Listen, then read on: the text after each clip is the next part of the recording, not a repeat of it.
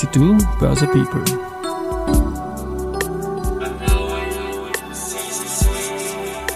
And now in Season 3. Presented by VHS.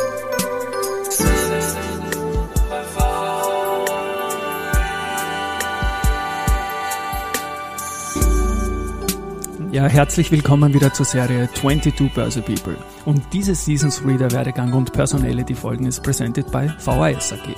Mein Name ist Christian Drastil, ich bin der Host dieses Podcasts und mein elfter Gast in Season 3 ist Julia Kistner, Börsianerin, Autorin, Podcasterin, Geldmeisterin und vieles mehr. Sie ist zudem auf Trab und war mal Butlerin und sie ist Vorbild für mich für diesen Podcast. Herzlich willkommen, Julia, bei mir im Studio. Ah, hallo, das war ja sehr nett, die Einleitung. Wahrheitsgemäß. ja.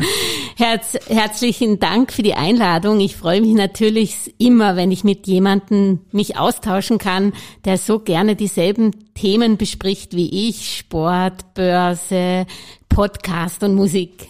Du, du warst wirklich meine Inspiration. Wir sind Journalisten, Kollegen seit ewig yeah. im, im Finanzjournalismus tätig, Julia Kistner äh, kennt man natürlich, du bist Podcasterin und ich, ja, ich, ich möchte so auch beginnen, bevor ich dann in der Zeitreise nach hinten gehe. Du bist die Inspiration mit deinem täglichen Podcast, die Börsenminute und dann mit der Geldmeisterin, auch mit der äh, wöchentlichen Folge, glaube ich mal, dass äh, ich das auch dringender machen wollte als je zuvor. Ich bin schon fünf Jahre sehr schwanger damit gegangen, wenn ich das mal flapsig so sagen kann, das machen zu wollen. Und wie du dann begonnen hast, habe ich auch zugespitzt und ich sage auch noch Danke dass ich äh, dich bezüglich Hardware-Auswahl äh, interviewen durfte in, vor eineinhalb Jahren oder mal und ich habe dir das Gerät nachgekauft. Den Rodecaster mache ich gern gratis Werbung und bin sehr happy damit.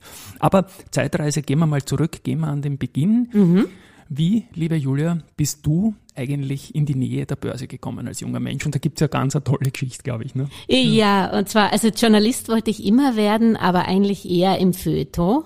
Und dann bin ich Butler geworden, weil ich wollte nicht gleich studieren beginnen und brauchte so, auch das ein normaler Geld. Frauenberuf Butler, ne? So. ja, und ich habe durch eine Freundin, die das schon mal ein Jahr vorher gemacht hat, ähm, habe ich das auch gemacht. Und zwar war ich der Butler vom damaligen Hypobank-Direktor in New York, Manhattan. Das war der äh, William Drillsma.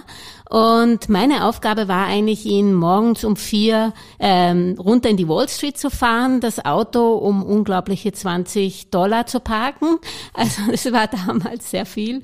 Und ich habe mich dann ein bisschen bei den Museen und in Manhattan rumgeschlagen, bis er fertig war und zum nächsten Termin musste. Also so ein ganz normaler Karriereweg für eine junge Österreicherin. Ja, klar.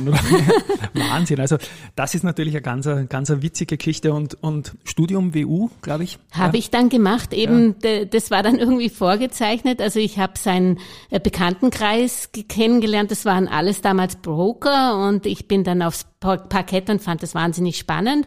Und er hat mir dann auch geholfen bei der, muss ich ehrlich sagen, das ist das einzige Mal, wo ich im Leben, glaube ich, ein bisschen geschoben wurde.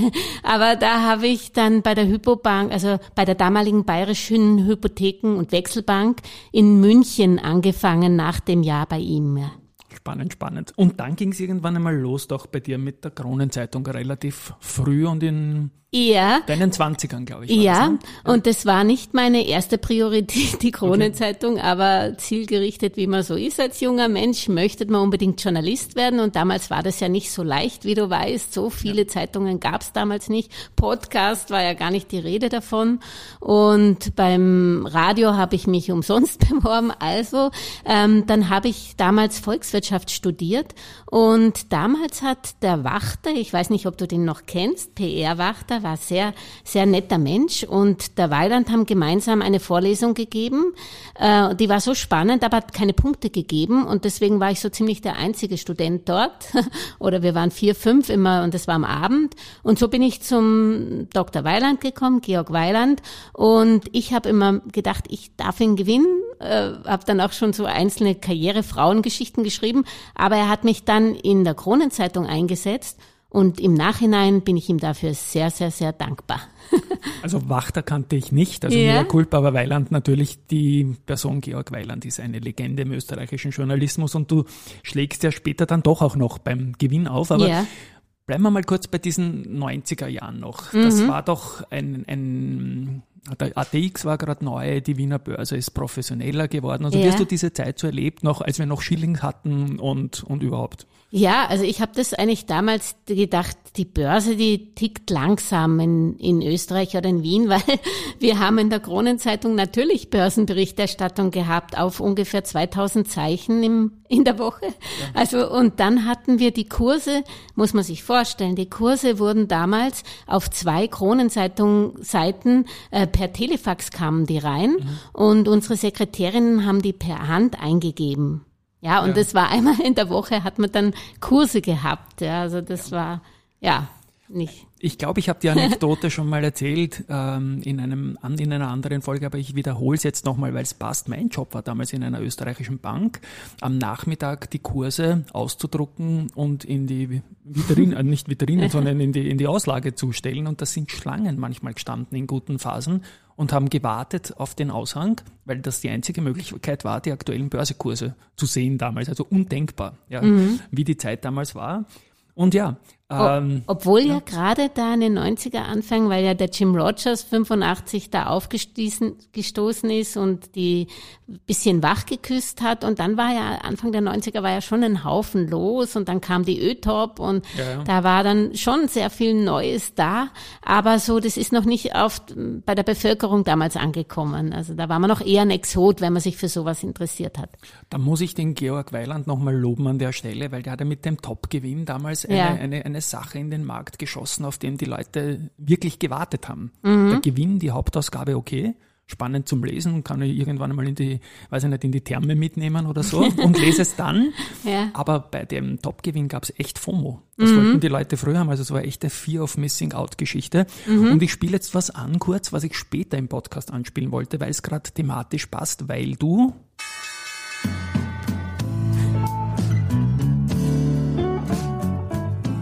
Börsenminute von Julia Kistner. Ja, den älteren Hörern. Den älteren Hörern wolltest du, und das ist ein kleiner Spoiler, den Jim Rogers nämlich irgendwie. Da war doch, ja. wir nehmen das jetzt auf, ähm, wann, was ist denn heute für ein Tag überhaupt? Heute am 9. nehmen wir das auf und senden es am 16. Ja. Aber du selbst hast mit deiner ähm, Börsenminute am 9. eine Folge, wo du den Jim Rogers erwähnt hast. Und genau. du hast eine besondere Beziehung zu diesem Jim Rogers über die Jahre hindurch irgendwie, oder? Ja, das ist ganz lustig, weil ich habe immer wieder für alle möglichen Zeitungen mit ihm ein Interview gemacht und er hat sich schon damals sehr, eigentlich auch nicht nur für, für er hat sich wirklich dafür interessiert, was in Österreich dann im Nachhinein daraus pa passiert ist und er hat das sehr geliebt, wenn man sich vorbereitet hat und sich wirklich interessiert hat für, für die Börse und deswegen, äh, und er ist ein echter Wien-Fan und der hat mich immer dann auch eingestellt oder hat immer gefragt, kenne ich eine Immobilie, weil er wollte wirklich eine Immobilie für sich und die Familie in Wien kaufen, ist aber nie dazu gekommen, weil er immer gesagt hat, das ist viel zu teuer. Und der ist sehr oft mit seiner Familie nach Wien gekommen, weil er es einfach liebt. Und da hat er mich immer so ein bisschen als, ähm, ja, ein bisschen Stadtführer auch äh, verwendet und er hat dann mit mir immer auch ein, ein Interview gemacht und das ist jetzt eigentlich Jahr für Jahr so geblieben, weil er lebt ja in Singapur, ja, und äh, jetzt ist er natürlich seit der Pandemie nicht mehr, aber sonst ist er so alle zwei, drei Jahre wieder nach Wien als Tourist gekommen oder beziehungsweise bei seinen Vorträgen, wenn er über Europa geflogen ist, immer in Wien hat er ähm, gestoppt, weil es ihm so gut gefallen hat, ja. Schöne Geschichte. Und der ist ja auch der Investment-Biker. Hat ja, er dich mal mitgenommen genau. auf der Maschine? Nein, Nein, also die, die Maschine kenne ich auch nur von den Fotos. Ja. Obwohl er ist immer noch ursportlich. Ja. ja. Also wenn der ein Interview macht, macht das immer auf dem Laufband oder auf, auf dem Radl. Ja. Ich möchte jetzt noch in noch einen Sidestep nehmen. Ja. Müllers Büro, Helden in Tirol, dafür kennt man den Niki List und du hast ja auch mal mit dem Niki List irgendwie gearbeitet, oder? Ja, so. ja, also das, ich wollte eigentlich, mein Traum wäre gewesen, äh, den Journalismus an den Nagel zu hängen und nur Drehbuchautor zu werden, aber ich habe gesehen, wie schwer das Leben einfach ist. Und ich habe mir es eigentlich nicht leisten können, Künstler zu sein oder geglaubt nicht leisten können, Künstler zu sein. Und habe aber zwischendrin, also mit 30 angefangen, habe ich beim Drehbuchform ähm, angefangen, Stoffe zu entwickeln und habe sie einfach zu den großen Namen geschrieben und unter anderem zu Nicky List und der war dann, ist völlig darauf abgefahren auf den Stil und mit, hat mir dann so vier, fünf verschiedene Optionen für verschiedene Drehbuch Treatment heißt es. Da ist noch nicht die, das ist noch nicht das Ausgeschriebene, sondern nur praktisch die, die Szenen so in, in, in Plot gesch also geschrieben, aber noch nicht die, ähm, die eigentlichen Dialoge schreibt man ja erst, wenn, wenn man praktisch die Besetzung hat dann für den Film. Ich finde das unglaublich spannend einfach und ich muss mich bemühen, die vielen Facetten, die deine Person ausmachen, auch nicht zu vergessen. Ich habe ja auch gesagt, auf Trab, aber da kommen wir dann später noch dazu. Nämlich, wenn ja. wir dann über die Podcasts reden. Ähm, genau, dann, wir haben über die Kronenzeitung gesprochen, wir haben über die Zeit beim Gewinn gesprochen und da ist natürlich ein Riesenthema auch die Gewinnmesse. Ja. Und soweit ich mich erinnere, hast du da auch eine ganz spezielle Rolle immer gehabt. Ja, oder? also wie gesagt, ich bin, das haben wir ja auch gemeinsam, wir sind beide Workaholics und wenn wir uns irgendwo rein ähm, tigern, dann tigern wir uns wirklich ganz rein und ich hatte das Vergnügen. Macht ja Spaß alles. Ich ja, weil, also, genau, weil ich ja. arbeite ja auch sehr gern und äh, aber jedenfalls damals hatte ich das Vergnügen, genau zur Lehmann-Pleite. Eine Woche später ist die meine erste Gewinnmesse, die ich das Seminarprogramm organisiert habe, erschienen. Und damals war es wirklich so, die, die, man musste da damit wirklich leben. Es war wurscht, einen Raum von tausend mm, Zuhörern und dort zu moderieren. Aber wenn dann nur zwei, drei da sitzen, in, in Veranstaltungen, dann ist es wirklich, wirklich zäh. Und das war meine erste Erfahrung, dass es halt, ich hatte damals auch äh, wirklich den, den, den, wie heißt der, der, der Berg, der Bergfex, der große, der, wo, wo der Bruder gestorben ist am Mount Everest, da bin ich jetzt Jetzt fällt er mir nicht ein. Messner, ne? Messner, ja, Reinhold, Reinhold Messner. Messner. Ja. Muss dir vorstellen, da hat damals ähm, ja, den Yeti kennt, oder? Ja, ja du genau. kennst den Jim Rogers und er kennt er kennt den Yeti. Er kennt den Yeti und der ja. hat ähm, eine eine Schweizer Fondsfirma hat ihn mir gesponsert und ich war so happy, so einen tollen Gast zu haben. Und dann hat man eine VIP Blanche für spezielle äh, Kunden und dann war bei einem Reinhold Messner nur 20 Zuhörer, muss man sich mal vorstellen. Also ich bin im Boden versunken, aber er hat das genossen, weil wir haben haben wirklich tolle Gespräche gehabt. Ja, und da, ähm, und da habe ich eben die Gewinnmesse ähm, das, das möchte ich mir schon zusagen, obwohl ich dagegen Windmühlen am Anfang gelaufen bin. Ich habe die umgestellt, weil ich gemerkt habe, so groß kann es nicht mehr weitergehen. Die, der Vertrieb ist nicht erschienen, weil er Angst gehabt hat, der trifft die Kunden auf der Messe. Also muss man irgendwas, kleinere Brötchen backen. Und da habe ich dann Veranstaltungen gemacht, die ich dann über Sponsorship äh, finanziert habe, die wirklich frei waren, weil früher war die Gewinnmesse hauptsächlich das Rahmenprogramm zu zahlen. Und ich habe gesagt, ich mache das über Sponsorship. Und das war natürlich äh, kleines, kleine Brötchen, weil man kann ja nicht so viel verlangen und war mehr Verwaltungsarbeit. Aber ich glaube, das machen sie heute noch so, dass sie mit Sponsorship ähm, ähm, das Publikum, äh, praktisch das Podium bezahlen viel. Also für mich ist die Gewinnmesse, ich sage es auch oft und ich nutze diese Gelegenheit auch wirklich Hall of Fame, weil so mhm. viel Star so viele CEOs, ja. da kommt komplett der ATX kommt daher mit, mit Chefpower. Ja. Schafft niemand in ganz Europa. Wenn du mhm. auf die Invest in Stuttgart gehst, hast eigentlich nur Emittenten dort, aber keine Vorstände. Also richtig, ganz, ganz, ja. ganz große Sache. Und ja, Lehman auch noch eine Erinnerung, ich kann mich erinnern, als genau bei dieser Gewinnmesse bin ich dort herummarschiert, auch wie ein Zombie, weil schwer, schwer angeschlagen als Real Money Investor. Ich habe Bankvorstände getroffen, die haben gesagt, sie wissen nicht, ob sie in drei Wochen noch einen Job haben in drei Wochen. Ja. ja. Also wenn Lehman und alle rausfetzt, dann ist alles möglich in dieser Phase und das, das hat man damals auch gesehen. Das war echt ein Schock. Ja, ja, da muss ich kurz trotzdem noch ausholen, weil Unbedingt. davor war ja. eine Pressereise nach mit der ersten an die Wall Street und wir waren genau dort, wo das war und wo mal die Wiener Börse auch kurz zugesperrt hat und genau da waren wir drüben und bei der Wall Street, also das hat ist dann ausgefallen, auch weil es da eben auch Sperrungen, also war sehr spannend, ja.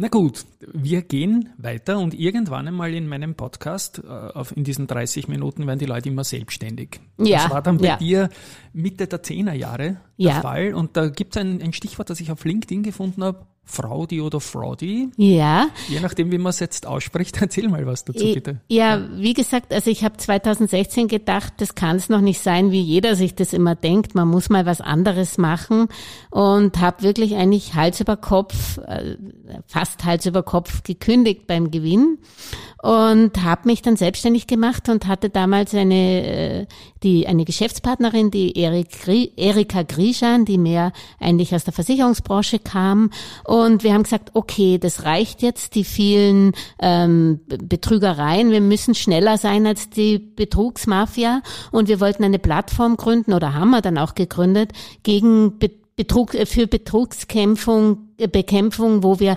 einerseits journalistisch das begleiten und äh, praktische Tipps geben, wie man sich schützen kann, aber wo man vor allem technisch ähm, sämtliche Interpol bis zu den Banken, bis zu FMA alles gemeinsam vernetzt, damit man da praktisch eine, eine Datenbank aufbaut und dann eben auch Strömungen merkt, wenn so Betrugsmaschen von Amerika über Deutschland zu uns weiter. Mutig, mutig, ja. mutig. War sehr mutig und vielleicht auch ein bisschen größenwahnsinnig. weil, dazu, oder? ja, wir, wir, wir haben sogar, ähm, wir, wir durften damals, war ja bei Pioneer war, war ich sogar mal kurz bei diesen Startups-Dingern und, und, und Pitching haben wir zwei gehabt, ja. Also da war die ganz gerade die Start-up-Euphorie äh, 2016 und wir waren eigentlich, wir beiden Damen waren eigentlich schon ein bisschen alt dafür, aber trotzdem. Und wir haben auch eine Förderung bekommen vom Forschungsförderungsfonds und um das technisch umzusetzen, haben wir auch so ein Docker gebaut oder die Austin Institute for Technology hat das für uns gemacht. Aber die, die Entwicklung wäre einfach viel zu teuer gewesen. Und auch die Banken, muss man sagen, waren auch nicht so gesprächsbereit, weil ähm, da will niemand, ähm, gerade bei Betrugsbekämpfung möchte niemand irgendwie die Hosen runterlassen. Und da war keine Zusammenarbeit, obwohl die ja so ein Board haben, wo sie sich da zusammentun, aber da wird zu wenig gemacht. Ja. Und das Ganze ist dann, glaube ich, die Technik ist dann ins Wirtschaftsministerium äh, oder Finanzministerium, Entschuldigung. Ja. Die haben dann sowas, glaube ich, aufgebaut. Also du warst da deiner Zeit auch voraus. Also die, so, Idee, ja. die Idee genial natürlich und mhm. heute nicht wegzudenken. Eine große Bedrohung aus dem Cyberspace und wie auch immer. Ich möchte an der Stelle da auch gar nicht zu weit mhm. ausholen. Ich wollte es nur ansprechen, weil Frau die von zwei Frauen, aber im Englischen Fraud. Für, Fraud, ja, für dafür ist das gestanden. Wir hatten ja, genau. auch so ein Socken als Figur. Also das ein ist Socken, okay. Okay. Dann Kismet ist auch eine schöne Wortkreation, ja. die sehr leicht aufzulösen ist. Ja, ähm, was, was, aber was das, das, das war auch ganz lustig, weil ich, ich habe wirklich ähm, an das, das, das Wort Kismet gefällt mir vom, von der Tonalisierung Regierung. Und ich habe aber da nichts Politisches da reingesteckt und einfach nur Kistner Medien, Kismet. Wie gesagt, leicht und, aufzulösen, ja. Ja, und ähm, aber das war dann wirklich ein Problem. Ich hatte dann so auf meinem Auto so, weißt eh, so ein bisschen Bewerbung und die haben mich da wirklich angesprochen. Das war zu der Zeit, wo so viel ähm, Terrorismus äh, überall geherrscht hat, dass, also das dann in Österreich eigentlich geendet hat mit dem tragischen Fall. Aber da war man wirklich, als, ähm, ein, da hat man hat man als Faltbild gesehen ja. mit dem Namen und ich habe den Namen dann immer leider immer weiter zurückgestellt, weil, ja. weil den nicht alle so toll fanden wie du. ich habe jetzt Audio-CD gegründet, wobei logisch jeder denkt bei Audio-CD an die Audio-CD und ja, CD steht aber gut. hier für Christian Drastil. genau, für meine das ist schön, Initialen. Ne? Gut, ähm, ja, du bist Kismet, also Kistner Medien und du bist freier Journalistin, Listin, Entschuldigung, für fast alle Finanzmedien des Landes. Deine Stories mhm. findet man im News, beim Profil, habe ich was gesehen, Börsianer mhm. und so weiter. Mhm. Und bist Podcasterin. Ja, Jetzt geht's los. Jetzt spiele ich das, spiel ich das nochmal kurz ein. Genau so entspannt immer. Ja? Also es, ich liebe es einfach, die Börsenminute von Julia Kistner. Erzähl mal bitte deine Strategie beim Podcasten, wie ist losgegangen? Du warst auch lange bereit, das zu tun, hast das dann nicht gemacht und dann doch gemacht. Und was ja. war dann, was war dann die Initialzündung? Jetzt, jetzt gehe ich an, Julia. Ja, also erstens kann ich dir wirklich sagen, schon als Kind habe ich weniger gelesen und mehr Hörbücher gehört. Also ich war immer. Und du bist auch großer Musikfan, das ich weiß bin ich ein riesiger Musikfan, auch wenn ich vielleicht nicht so musikalisch bin. Ich habe zwar Akkordeon Akkordeon elf Jahre gespielt, aber bin wirklich nicht Musik, also be, begnadet, aber ich, ich höre alle Genres irrsinnig gern, bis auf wirklich wilden Schlager und Free Jazz. ja. aber jedenfalls, ähm, deswegen war ich immer akustisch unterwegs, wollte eigentlich auch immer beim Radio anfangen, hatte aber dann nicht wirklich einen Zugang oder Connections und wollte dann, als dann das Podcasten aufkam, wenn du dich erinnerst, da hat eigentlich Ö1 angefangen, da hat man das noch mit dem iPod aufnehmen müssen und sich dann anhören. Das war technisch einfach urkompliziert. Richtig. Und dann war ich froh, dass die Technik so voran vorangeschritten ist und dass, dass man sozusagen mit, mit äh, überschaubaren Mitteln sich ein tolles Studio bauen kann. Eben, du hast das genannt, ich möchte jetzt keine Werbung machen, aber ein tolles Gerät. Ja. Rodecaster. genau. ja, und dann habe ich schon 2016, wo ich habe ich damit schon gespielt, wollte ich anfangen, aber dann ist eben das Fraudy dazwischen gekommen und da habe ich mich zwei Jahre wirklich reinges getan und da habe ich eigentlich erst 2018 wirklich angefangen zu podcasten, habe angefangen mit meinem Hobby eben einen Pferdepodcast zu machen. Jetzt kommt das auf Trab auf im Trab, Spiel, was ja. ich in der Anmoderation, sie ja. ist auf Trab, genau. Und den habe ich eigentlich machen wollen, damit ich ein bisschen die Sprache lerne und mich ein bisschen austobe. Aber wie das so ist, Hobbys laufen immer besser wie, wie Börsennachrichten und der ist jetzt eigentlich von, wenn man nur die Hörer sieht, ich, ich schaue ja mehr auf den Inhalt, aber nur von den Hörerzahlen ist sie natürlich weit höher wie, wie meine Finanzberichterstattung. Und deswegen habe ich es behalten, auch weil es mir Spaß macht, weil ich eigentlich das auch gar nicht so monetarisiere, sondern ich, ähm, das Schöne am Journalismus ist, mit Leuten zu sprechen. Und wenn man da ein Medium hat, hat man es natürlich leichter, interessante Leute zu treffen und zu sprechen. Ganz klar. Also ich merke es auch im Mediamix, das kommt unglaublich gut an. Und wir sind ja die beiden, die den täglichen ja. Content liefern in die, in die, in die Audiowelt. Und möchte noch ganz kurz äh, was dazu sagen zum, zum iPod von früher. Ich habe, wenn ich eine halbe Stunde laufen gegangen bin, habe ich eine halbe Stunde vorher geladen, genau. dass, ich, dass ich das auch genießen durfte und Fan immer schon, aber die Technik wird besser und heutzutage, ich habe dann auch deine Audioqualität gehört, also nicht nur das Gesprochene mhm. abonniert seit Stunde Null und die Audioqualität hat mich dann einfach dazu gebracht, gebracht, jetzt muss ich die Julia mal treffen, wie die das denn macht, ja. weil das dann nicht der ORF dahinter steckt bei einer ja. Selbstständigen, war mir auch klar. Und, ja. und danke für die, für die Inspiration. Ganz kurz, Geldmeisterin und Julia Kistner erwähnst du oft. Du bist ja. die Julia Kistner, wer ist die Geldmeisterin? Ja, also äh, Freunde, die mich kennen, die sagen, das passt ja überhaupt nicht. Du bist ja nicht so, dass du dich als Meisterin da immer betitelst. Und ich habe gesagt, das bin ich auch nicht. Ja? Ich bin der Host der Geldmeisterin und die Geldmeisterin, sie hat es nur noch nicht dazu gebracht, aber sie wird es noch dazu bringen, das soll eine Bewegung sein und mhm. Geldmeisterin, damit meine ich natürlich genauso Geldmeister wie dich. Ähm, damit möchte ich einfach eine Bewegung lostreten, die so heißt, dass jeder praktisch sein Geld selbst in die Hand nimmt und meistert. Das mhm. steckt dahinter. Also das war jetzt nicht, dass ich mich als Geldmeisterin fühle, weil ich denke einfach, jeder ist Geldmeister, der sein Geld meistert. Und da möchte ich halt immer mehr Anhänger oder Follower finden oder Hörer natürlich.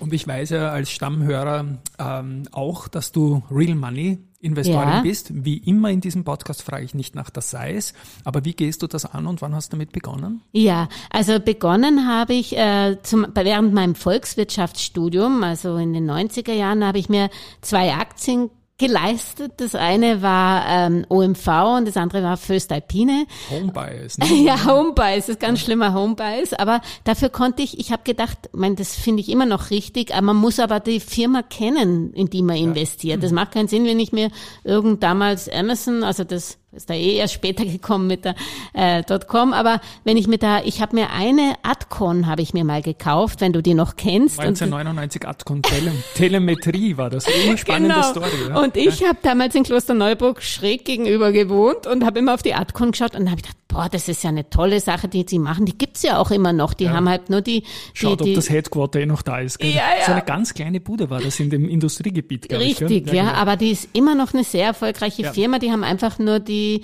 ähm, damaligen Kleinaktionäre rausgeschmissen. Das ist halt pleite gegangen, war dann nur noch eine Hülle und es wurde gekauft. Aber ja, wie das damals mit dem war, mit der Transparenz der Börse, es war noch nicht ganz so toll wie jetzt. Das wird wahrscheinlich nimmer gehen. War noch nicht an der Wiener Börse zunächst. Ja, also. Ja. Das habe ich jetzt nur erzählt, weil ich einen totalen Home-Bias hatte. Home ich habe da natürlich gelernt draus, ja. Aber die, die habe ich dann gehabt. Aber ich, äh, weil ich halt doch Compliance ernst nehme, habe ich nicht, habe ich dann nur die zwei und habe dann nur noch, wo ich beim Gewinn war, eigentlich in, ich habe zwar drüber geschrieben, aber ich habe nur in Fonds investiert, einfach aus Compliance-Gründen. Okay. Äh, wollte ich nicht in Einzelaktien gehen, obwohl mich das Ur interessiert, weil mich die Firmen so interessieren. Ja.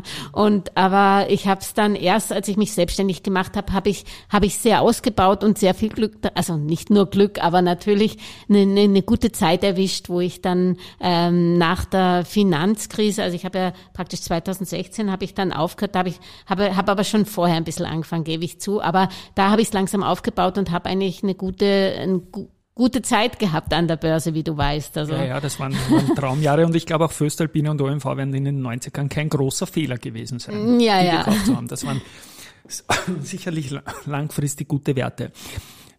Wir beide haben einmal geplaudert in deinem Podcast. Ja. Das ist jetzt auch schon wieder eineinhalb Jahre her und du hast den Rechner mitgenommen. Ja, weil ich wollte schauen, was daraus geworden ist. Von einer Buy and Hold Niederlage von mir berichten die du gleich erzählen wirst. Die Julia tut jetzt gerade, ich erzähle, die tut gerade herum auf ihren Rechner, wo hinten drauf pickt die Geldmeisterin, dann die täglichen Finanzinfos, die Börsenminute und Podcast auf Trab, sieht man dann am Foto. Und jetzt the results of our... The results, ja, die Idee war einfach, ich habe, äh, damals haben wir ein Aktienduell gemacht und das ist auch gut angekommen von der Hörerzahl, obwohl wir jetzt beide nicht die großen, bekannten, also jetzt international bekannten Größen sind, aber wir haben uns einfach jeder eine österreichische, eine europäische und eine Weltaktie rausgesucht, die, die, der wir Potenzial geben und dann haben wir uns ein bisschen gematcht, aber es geht gar nicht ums Matchen, sondern nur, dass wir eben die Aktien vorgestellt haben, ohne dass das natürlich eine Kaufsempfehlung wie alles ist, sondern nur eine Idee, eine persönliche, die dem Hörer natürlich nicht unbedingt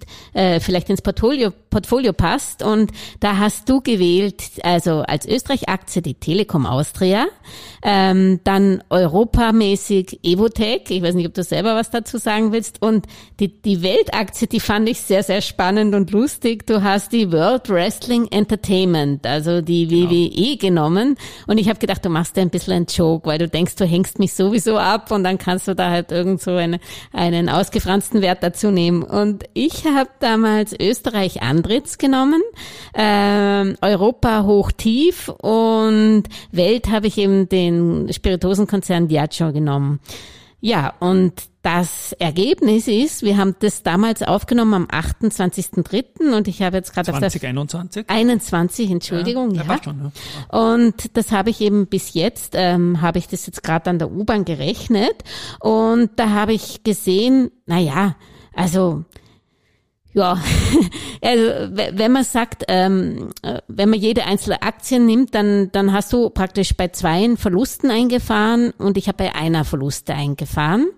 Und aber du hast, also wo du mich geschlagen hast, Ha, jetzt ratet's mal, liebe Hörerinnen, wo das war.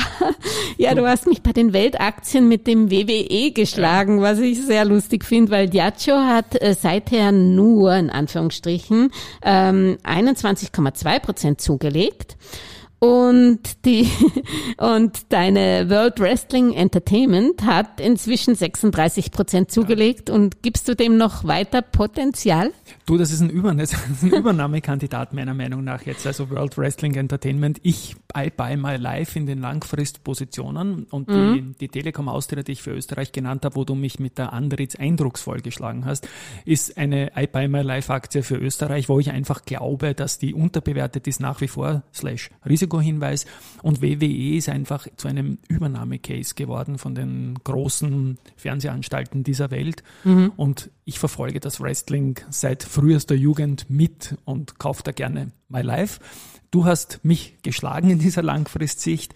Ähm, das ist auch ein Punkt, wo ich eine gute Möglichkeit habe, mal zu sagen, ähm, ich habe gar nicht mehr, mehr gewusst zum Teil, was ich da gekauft habe, weil ich schaue mir mein Portfolio wirklich jeden Tag an und drehe das laufend rundherum und mache das über mein Wikifolio.